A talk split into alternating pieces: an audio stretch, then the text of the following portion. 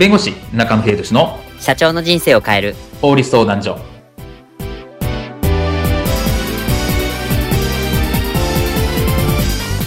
こんにちは弁護士の中野秀俊です。こんにちはアシスタントの堀内隆です。この番組は IT 専門の弁護士中野秀俊がこれはすぐに使える法律主に企業法務の知識を分かりやすくそしてちょっとコミカルにお伝えする番組です。よろしくお願いいたします。今回のテーマはステマ、ステマって一体何がダメなの？法律で切るについてお話を伺いたいと思います。まあ、先般もちょっと話題になりました。某女子アナのステマが話題になりました。このステマ、まあ、ステルスマーケティングってそもそもダメなものなんでしょうか？それとも何が悪いんでしょうか？このステマのシーンについてこういったシーンはありませんでしょうか？うーなき。え？社長、どうしたんですか？ナッキーが結婚しただろ？はい。うん。はいってお前もう俺は仕事手につかないぜ。へえ。増えってお前何のんきに食ってんだよ。あ、石焼き芋です。石焼き芋じゃねえよ。さっきから石焼き芋の声うるさいな。で、社長、今度の新商品、SNS で売るって言ってましたけど、決まったんですか？おおそれだ今度なブロガーの星川源にインスタに書いてもらうことにしたんだよ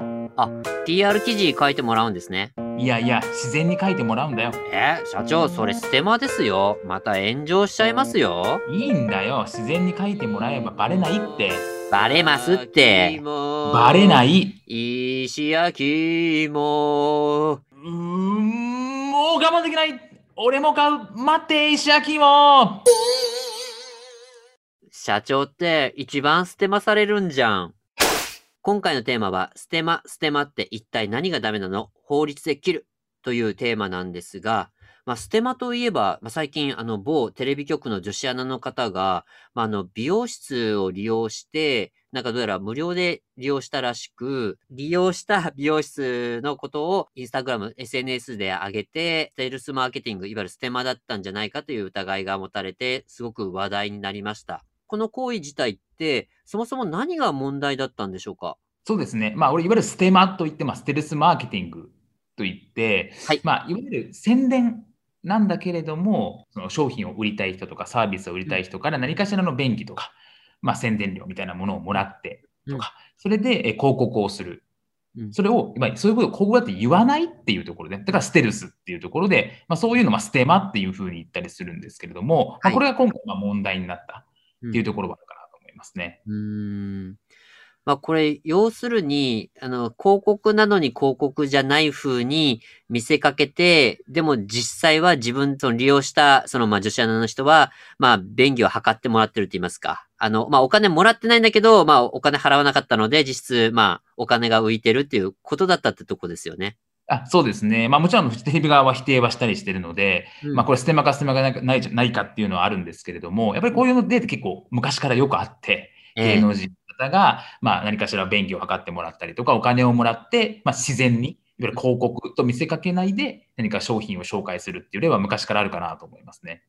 ああ、それで言えば思い出したんですけど、以前あの、ペニーオークションの詐欺がすごくこれ話題になりましたよね。そうですね。まあ、あれもあの芸能人とかの方がまあ紹介をしていて、実はお金をもらっていたみたいなところなんですけど、やっぱインターネットの世界ではですね、いわゆるネット民というか、ネットをよく使っているとこのステマにすごく厳しいんですね。ええ、やはりええ。騙されたというか、まあ、本当は宣伝なのにもかかわらず、うん宣伝って言わないっていう、まあ、ある種の裏切り行為みたいなところがあって、まあうん非常に炎上しやすいネタかなとは思いますね。うーん。あの時って確か、こう安く、なんか買えるかなんかだったんですけど、実際はすごく、あの、高かったとか、もしくは、なんか払ったのになんか戻らなかったとか、そういうやつでしたよね、確か。そうですね。あの、まあ、ペニーオークション自身もその詐欺的なところがあって、商品にも問題があったというところもありますし、ええまあ、その紹介してた人たちもその便宜を図ってたみたいな、お小遣いもらってたみたいなところで大炎上したというところですね。これあの、法律的にはどうなんでしょうか、これって。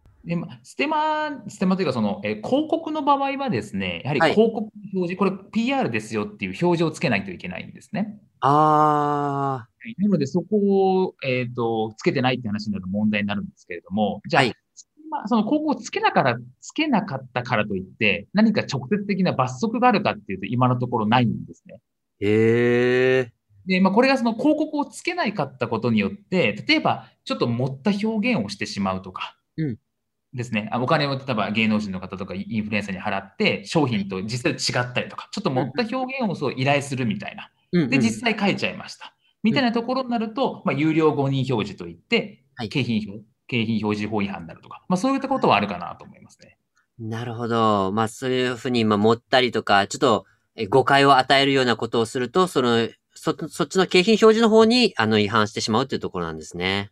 そうですね。だ今のところ、その広告だったのに広告とつけないっていうのが、その有料誤認表示、持った表現に当たるのかどうかっていうのはかなりグレーなところで、ええ。まだ判断はされてないので不明確ではあるんですけど、まあ、少なくともそういうような持った表現を依頼してしまって、そしてそういうのを書いてしまうみたいなものになると、これは明らかに景品表示法違反になるかなと思います。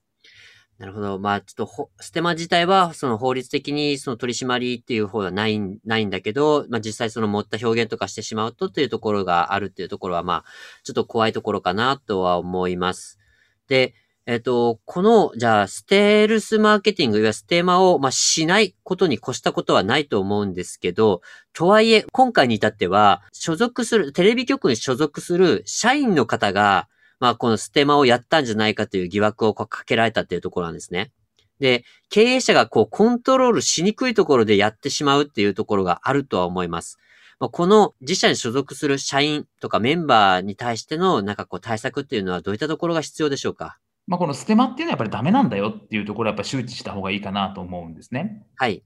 やっぱりこういう、まあ、女子アナといえどもやはりその、えータレントみたいなところがあるので、前に出るような仕事だったりするので、まあ、そういうのを抱えてるらっしゃる方とか、まあ、社員で SNS を活用してみたいなところをやってらっしゃる企業さんとかは、やはりそのどういう発信をしていいのかとか、悪いのかってことを徹底をする。特にやっぱりステマっていうのは、非常にあの、まあ、法律的に仮に問題なかったとしてもう、ん社会的な信用は本当に失って、かなり拡散もしていくという形になっていくので、そこは本当に周知徹底する。ダメなんだよってことは周知徹底するってことは必要かなと思いますね。本当にリスクが非常に高いことななので、で、あの、SNS で、この、まあ、実際にちょっと、まあ、紹介したいなという場合っていうのは、まあ、どのようにこう対策を取ればよろしいでしょうか？あのもちろん広告 PR、お金をもらってるとかって話であれば、もう広告 PR というふうにちゃんと書くというのは大事かなというふうに思います。で、当たり前ですけれども、実際の商品よりもよくする、より持った表現みたいなものを絶対にしないということが大事かなと思いますね。今回の弁護士中野秀俊の社長の人生を変える法律相談所はお役に立てていただけましたでしょうか？企業活動において気がつかないうちに違法になっていることやちょっとした法律の知識があれば一気に打開できるそんな法律のエッセンスをご紹介していきますのでこの番組をフォローいいねをお願いいたしますよろしくお願いいたします。ではまた次回をお楽しみにありがとうございました。ではまた。